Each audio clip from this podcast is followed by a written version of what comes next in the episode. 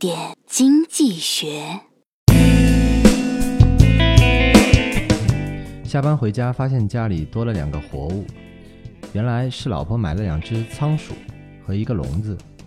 我问他多少钱，他说仓鼠四十，笼子八十。我听完震惊了，这笼子比仓鼠还贵。老婆回答说：“难道你认为你会比现在的房价高吗？”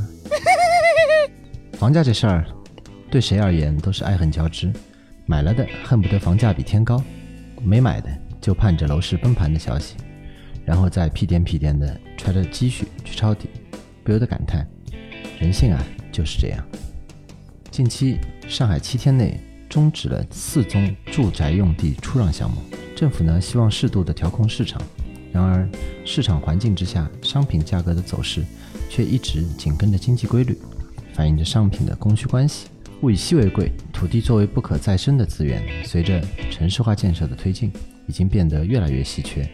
帝王的新闻一次次让老百姓面对超高的房价望而却步，悔不当初。政府这只调控的手，最终还是希望让房价在快车道上减速刹车。但实际效果能有多少呢？房价会走向何处呢？